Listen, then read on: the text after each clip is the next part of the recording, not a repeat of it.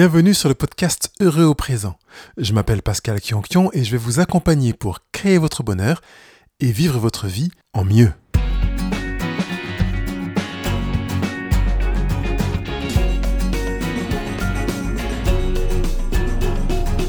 Notre rendez-vous du jour continue et sur le même thème, le bonheur est dans le mouvement, c'est le dernier rendez-vous sur ce sujet. Bonjour, bonjour à tous. Cette semaine, toute la semaine, vous avez vécu le bonheur au présent. Et normalement, vous avez expérimenté votre capacité à déclencher le bonheur là où vous le vouliez et quand vous le vouliez. Vous avez intégré que le bonheur est dans le mouvement, en tout cas je le souhaite vivement, et que vous soyez vraiment de ceux qui le pratiquent euh, allègrement.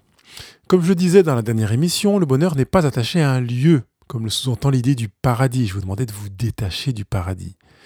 Vous ne serez pas plus heureux quand ceci ou cela. Vous ne serez pas plus heureux si vous ne serez pas plus heureux là-bas, comme le dit la chanson de Jean-Jacques Goldman. Toutes ces manières de voir le bonheur sont souvent des mirages. En définitive, vous avez saisi la liberté de vivre le bonheur sans plus attendre que le bonheur vienne à vous ou d'être dans la situation localisée de là où se vivra le bonheur. Un sauteur à la perche manquait souvent des sauts et il pensait que la barre était trop haute alors qu'elle avait été placée à sa hauteur habituelle. Cette manière de fonctionner est intéressante. Nous avons tendance à naturellement penser que la barre est trop haute quand nous avons de la peine à la franchir. Souvenez-vous de votre enfance. Est-ce que vous vous imaginez, petit, alors que vous n'aviez pas encore un an, à avoir ce genre de pensée? Je n'arriverai jamais à marcher, c'est trop dur. Pour y arriver, il faut une force musculaire supérieure à la mienne. En plus, il faudrait que j'arrive à gérer mon équilibre en contrôlant mon oreille interne, tout en trouvant des points de repère visuels. Tout ça en même temps, c'est pas possible, je ne marcherai jamais. Quelques semaines plus tard, vous marchiez.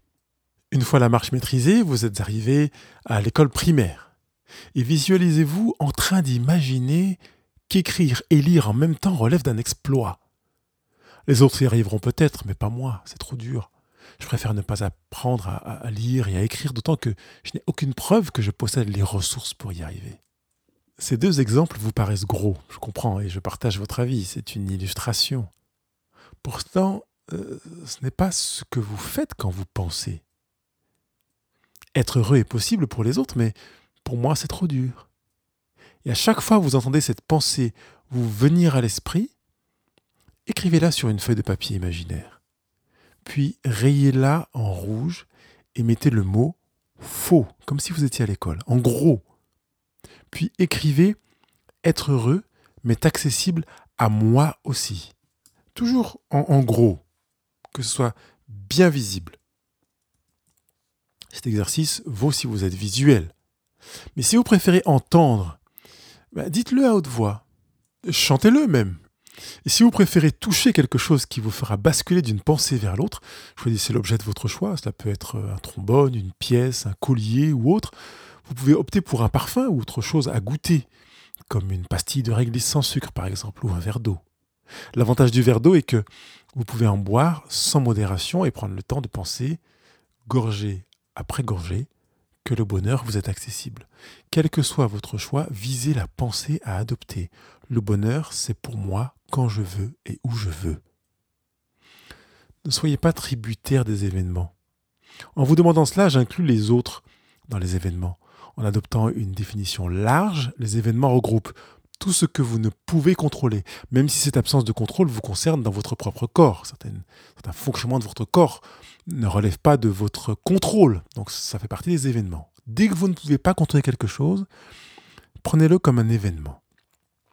Vous avez tellement pensé que votre matinée ou votre soirée a été gâchée par euh, la remarque de votre belle-mère, ou un retard inacceptable, ou une tache sur votre vêtement, le mauvais temps, l'ambiance minable, euh, la bêtise de votre enfant, le repas brûlé ou trop cuit, votre mal de tête par exemple, ou d'autres choses.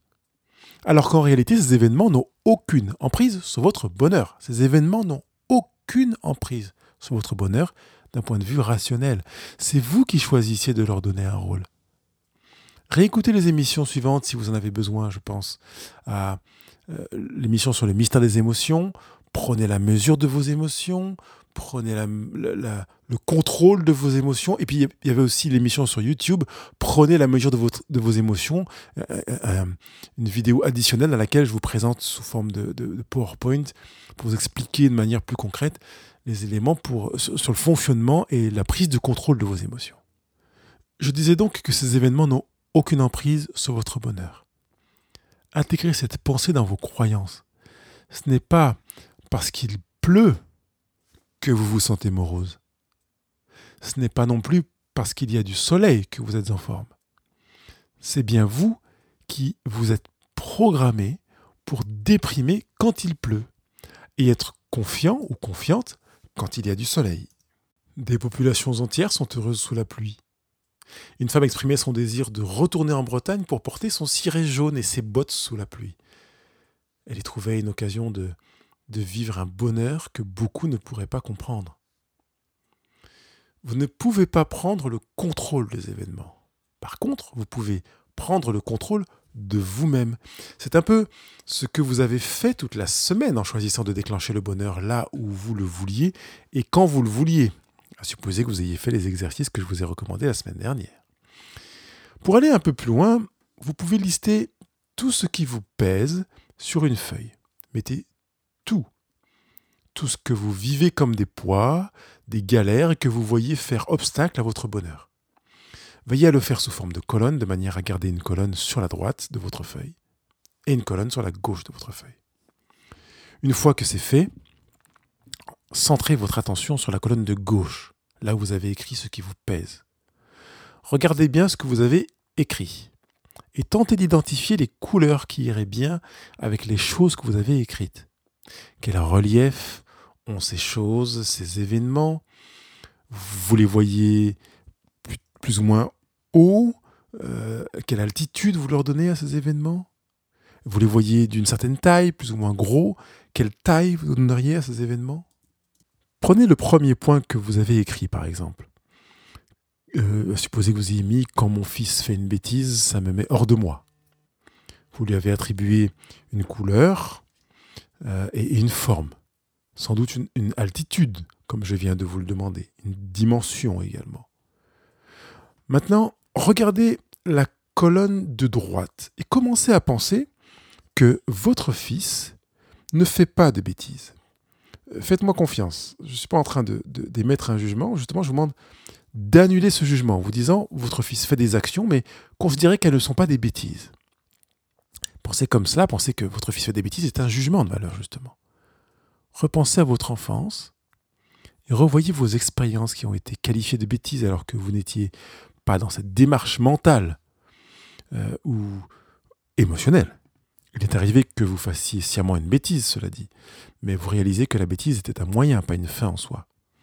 À présent, vous pouvez adopter plusieurs pensées.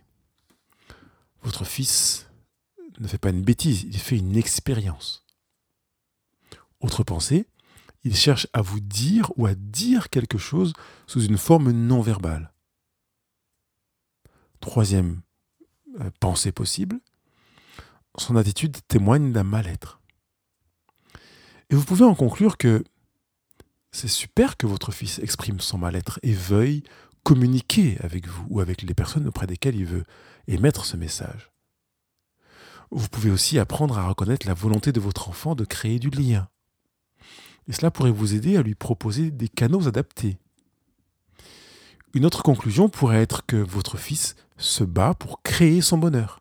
Il veut aller mieux.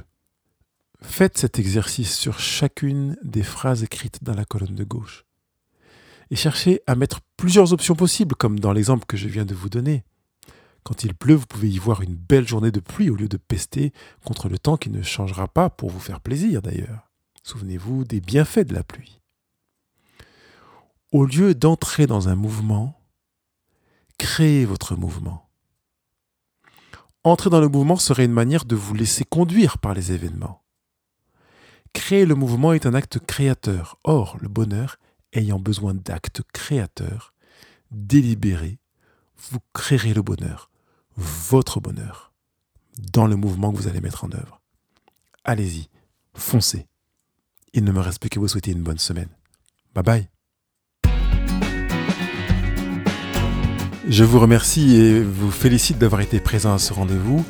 Euh, évidemment, je souhaite que vous viviez et pratiquiez les exercices que vous avez entendus, intégriez les notions que vous avez comprises, et puis que vous puissiez euh, bah, partager, partager avec les gens qui sont autour de vous, aller sur les réseaux sociaux, donner votre avis, poser vos questions, mettre vos commentaires.